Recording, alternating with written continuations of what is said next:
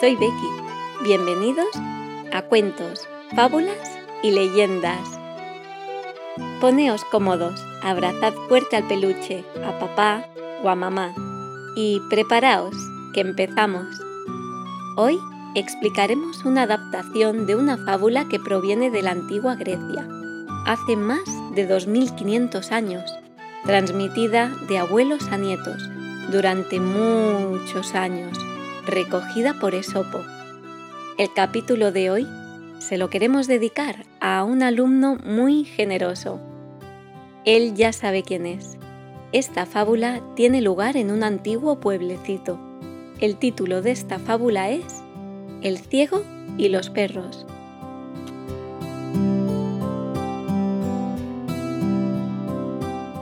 Había una vez Hace muchos años, en un pequeño pueblo vivía Juan, un hombre ciego. Juan era una persona muy bondadosa y amable. Todo el mundo en el pueblo le quería mucho y le ayudaba cuando necesitaba algo. Juan vivía en un extremo del pueblecito y cada día salía a caminar por el camino para ir a la plaza para comprar huevos, verduras o pan. Un buen día aparecieron unos perros callejeros y empezaron a ladrarle y a morderle los pantalones. A pesar de esto, Juan nunca se enfadaba con los perros, ni se quejó tampoco. Pero llegó un momento, a los pocos días, que los perros dejaron ya de ladrarle. Es más, lo acompañaban en su camino hasta la esquina de la plaza y hacían lo mismo de vuelta a su casa. Un día, un niño que siempre jugaba las canicas cerca de su casa, lo vio caminando con los perros y se acercó a él para preguntarle. Hola Juan, ¿cómo estás? Porque antes esos perros te atacaban y ahora te acompañan y te protegen. Juan, sonriendo, le respondió. Bueno, realmente hice poca cosa comencé a ser amable con ellos y a darles de comer. Y eso hizo la diferencia.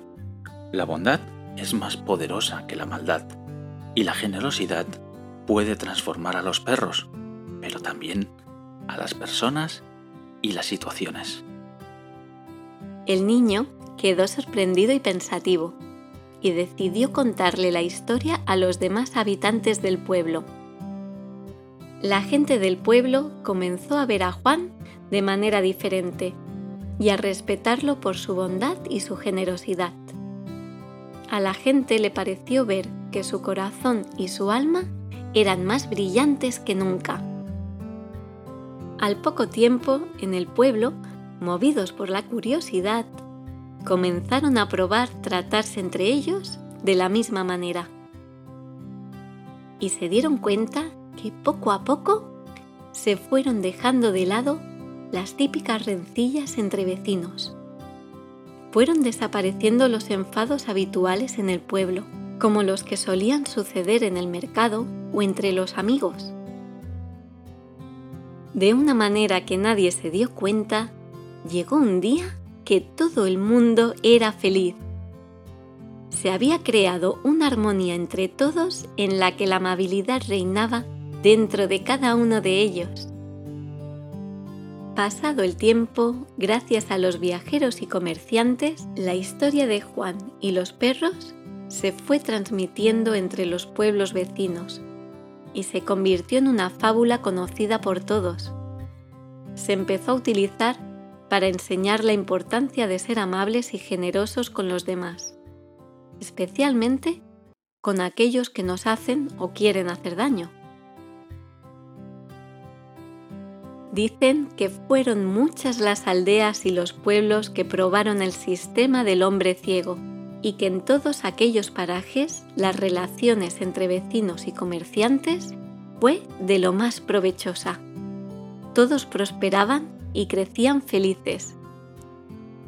Todo esto pasó hace muchísimos años y poco a poco la gente se fue olvidando de aquel hombre ciego y de su historia así que poco a poco fueron creciendo los enfados entre la gente empezaron las rivalidades dentro de los pueblos y después fueron pasando a rivalidades en las zonas. Y ya podéis adivinar a dónde llevó todo eso. De esta manera, tenemos que lograr que todo el mundo recuerde a aquel hombre ciego tan bondadoso y así contagiar esa manera de ser en todas las personas que nos rodean. Porque como dice el refrán, dar es sembrar y al poco tiempo se recogen los frutos.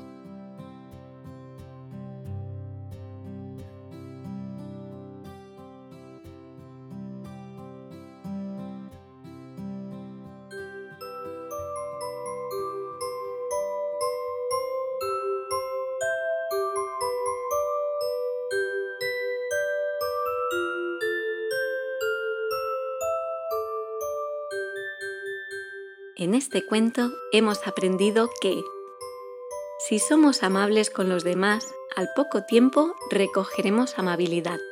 Si nos mantenemos firmes en la bondad, esto suele cambiar la manera en la que los demás nos tratan, además de crear relaciones positivas, mejorando nuestra vida y la de todos. Hasta aquí el cuento de hoy. Esperamos que os haya gustado mucho. Si queréis que expliquemos algún cuento o leyenda de la zona donde vivís, nos podéis escribir y haremos todo lo posible para explicarlo muy pronto.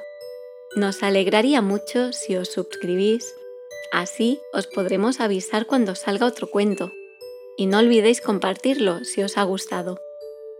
Os esperamos en nuestros perfiles de Instagram y Twitter que tenéis en la descripción. Nos encontramos en otro cuento y como siempre, seguid soñando.